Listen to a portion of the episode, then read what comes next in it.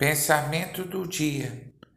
Problemas de relacionamento acontecem. É preciso verificar o pomo da discórdia e tratar de forma adequada.